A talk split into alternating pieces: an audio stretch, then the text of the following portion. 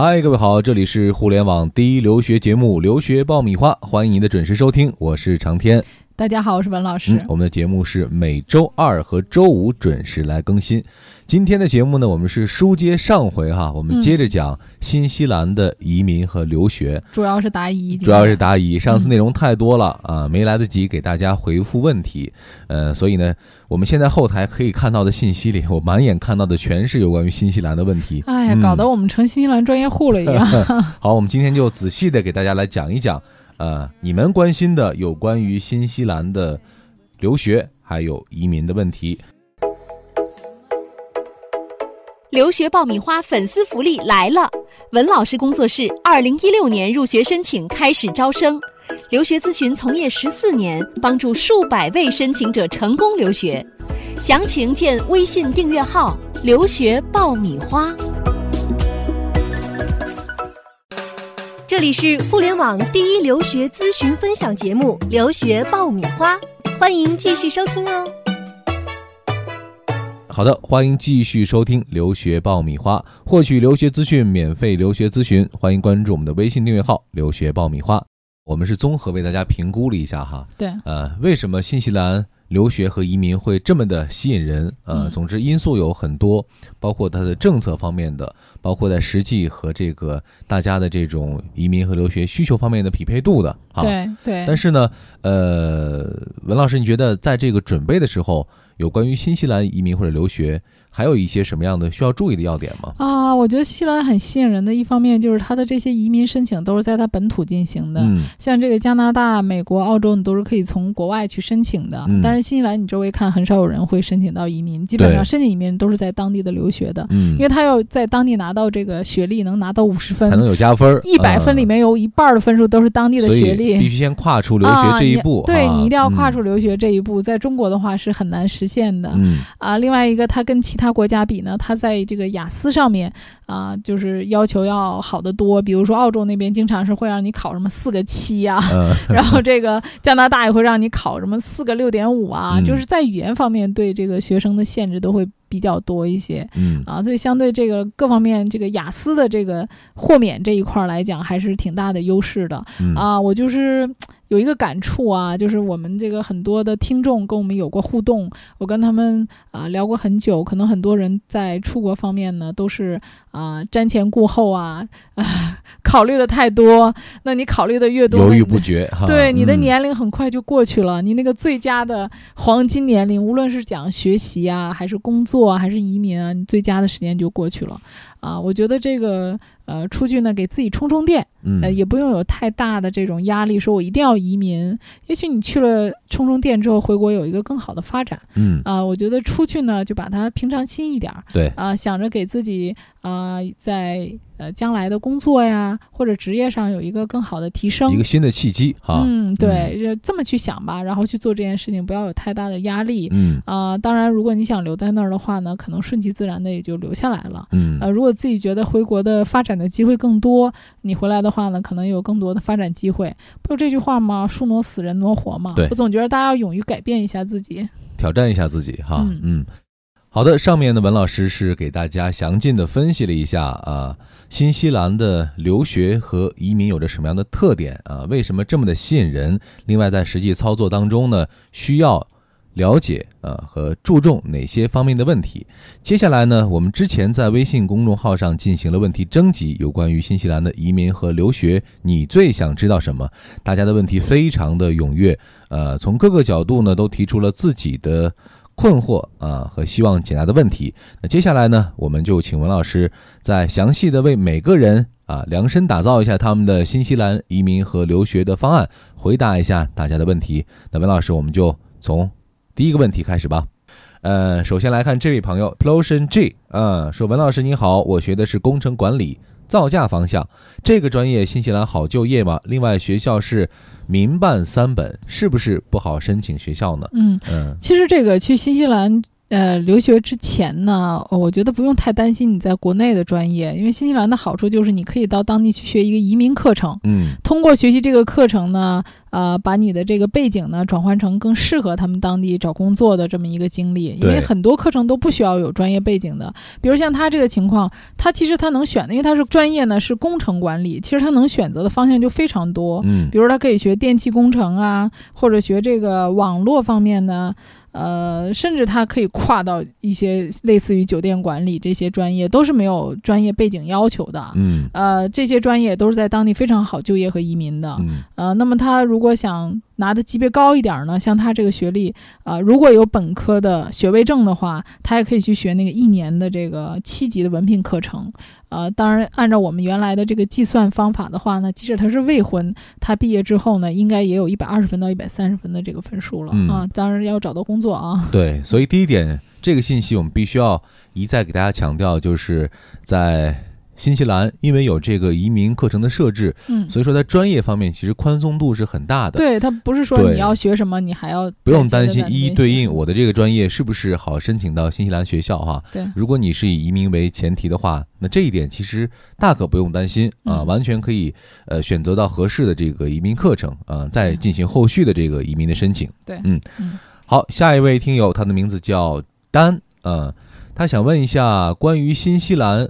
三十多岁的人不想留学，想学习那种技术比较容易的技术移民啊。其实是因为没有听到我们这个之前播出的那期节目，因为这个提问比较早了。其实听了我们上期节目，这个问题就已经可以回答了。对，很多技术移民，对对对，非常多学这个啊美发呀、园艺啊，或者是厨师啊啊，或者酒店管理啊，很多专业，嗯嗯都是可以的。而且他三十多岁的话，他的工作经历也比较好，可能工作经历方面加分也会比较多一些。嗯，好的，来看下一位，下一位的名字叫 Mr. Do，呃，他的问题是新西兰和澳洲哪个更好移民？哎，这个好像咱们。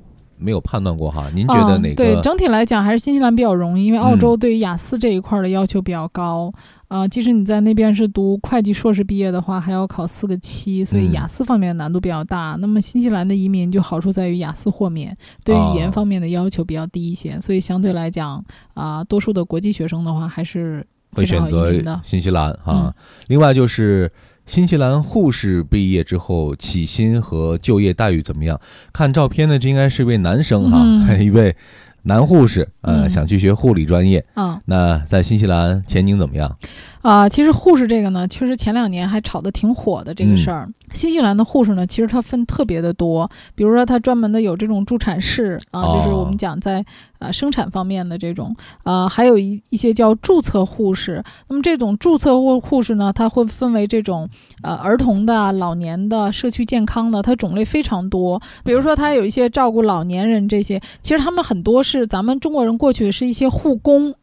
啊，学的是老年护理，其实它属于护工类的，它并并不是太指这种注册护士。但是这种你将来想要申请移民，他首先要在国内呢，本身你就有注册护士执照，嗯，啊，也就是说我们发的那个呃小红本儿啊，有这个国内你就有注册护士，你到国外最后才能转成新西兰的注册护士，嗯。啊，所以这个也不是说谁都能学的，对，因为他在信息里没有提到他现在所学的是什么专业，嗯，如果他现在。在国内没有这个，呃，注册护士的这个嗯资格的话，他不能出去学这个不能出去学这个注册护士。对，而且我们即使出去的话，学的基本上都叫老年护理，他那个属于护工类的。嗯，其实完全是两个不同的概念哈。因为他比较担心，呃，出去之后可能这个护士专业在医院会从事一些比较呃低端的。照顾病人啊，或者说整理杂物啊，这样的一些工作。嗯嗯，但这个其实是护工的这个这个范畴之内。对对对，这个工作是很辛苦，确实很好找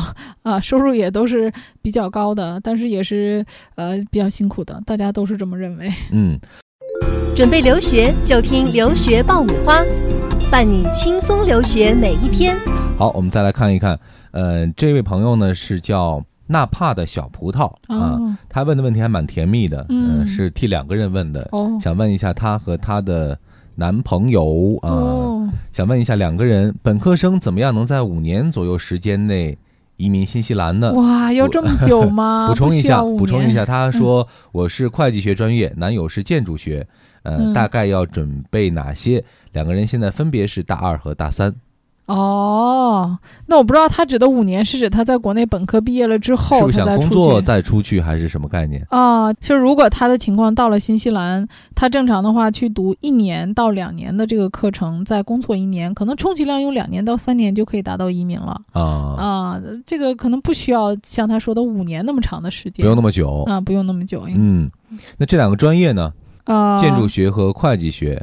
因为不知道他现在移民或者留学的方向到底未来希望的是什么方向？呃，像他的话，可以将来出去读硕士嘛。说实话，她还可以在当地读会计。嗯啊，她的男朋友也是。其实新西兰的课程，我觉得这种选择性很广，因为好多课程都是可以没有专业背景的。对，因为她可以学她感兴趣的呀，啊，也可以就他这个专业再继续深造。对，她男朋友如果学建筑学的话呢，建筑学的要求作品上要求的会比较高，时间上相对也会比较长一些。但是他们两个人如果结婚了的话，一个人。作为主申请人就行了，另外一个人就加分就可以了。设想很长远哈。对 对，两个人结婚吗？对，关键不知道你这五年是从现在开始算的，还是从你这个大学入学的时候开始对算的。嗯对，在这里祝他俩有情人终成眷属。好的，下一位朋友的名字叫周胜龙，想请问文老师啊，呃，新西兰。申请研究生的时候，授课型和学术型有什么区别？分别适合哪一类人群？特别是对找工作有没有什么区别？啊，授课型的呢，顾名思义，主要是以完成课程为主。嗯，那么这个类的嗯课程呢，它不要求呃申请的人呢啊有学术和研究背景，就是说我可以没有呃论文啊啊，可以没有经过实验室啊。啊，那所以这类学生毕业之后呢，基本上就是找工作了。嗯，啊，那么还有一类是研究型的。那么研究型你就很理解，这些人是为了读博士的，经常是直接申请博士呢是申请不上的。嗯，所以要先读一个这个啊。研究类的这个硕士，相当于一个博士类的过渡。对这一类呢，就是要求学生要有跟博士相关的这个研究背景，比如说你的研究课题呀、研究经历呀。其实他的入学要求呢，和博士基本上是一样的。对，甚至他可以说是作为博士读书的这个一部分。嗯嗯，所以他这两类人群你就分出来了。基本上读研究型的，很明白了。对，研究型一定是读博士的嘛。嗯，好，下一位，呃，名字叫秋梅，呃，一位女生。想问一下，新西兰研究生奖学金的申请难度有多大啊？另外，新西兰读研的优势和澳洲相比怎么样？啊，其实，在读书的上面呢，我觉得这个学校上啊，新西兰有八所，啊，澳洲呢有三十八所。从数量上呢，啊，澳洲的选择会大一些。嗯，呃，从这个奖学金的力度上来讲呢，就是这些国家的力度都没有美国的力度大。当然，如果说你要是能读博士的话呢，跟导师谈奖学金还是应该是有的。但是研究生的奖学金比较少。嗯，呃。因为本身他的学费也不是特别的贵，嗯，呃，那么如果说他的研究生的优势的话呢，我觉得还是要延伸到移民，就是说他后面相匹配的这个移民体系，跟他这个留学体系呢，就是受益会比较多一些，嗯，啊，可能澳洲的这个移民呢，后面衔接上来讲，读完书再移民的难度会大一些，嗯，就如果说有这个最终移民的方向的话，那其实新西兰肯定是要比澳洲更加。便利操作了，对。然后有一些人在新西兰拿到学历、拿到移民之后，还有去别的国家的，比如很多人还会去澳洲工作。嗯，好的，今天有关于新西兰的这一期内容丰富的节目，我们就暂时到这儿。如果大家对于新西兰的移民和留学还有更多希望关注的问题和困惑需要解答，可以通过我们的微信公众号“留学爆米花”来联系我们。如果大家有更多新的问题啊，或者是新的话题，想要让我们跟大家啊，在后期的节目跟大家分享的啊和讲解的，也希望能够在我们的问答社区提出来啊，我也会尽全力的啊，给大家呢尽快的解答。嗯，好了，今天的节目我们就聊到这儿，我们下一期节目再会了。下期再会。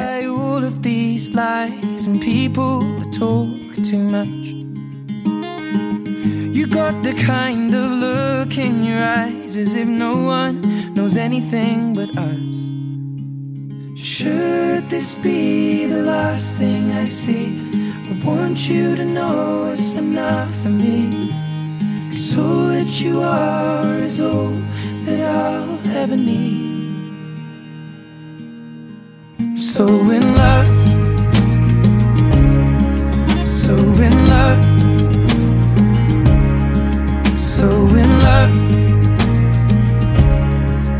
so in love.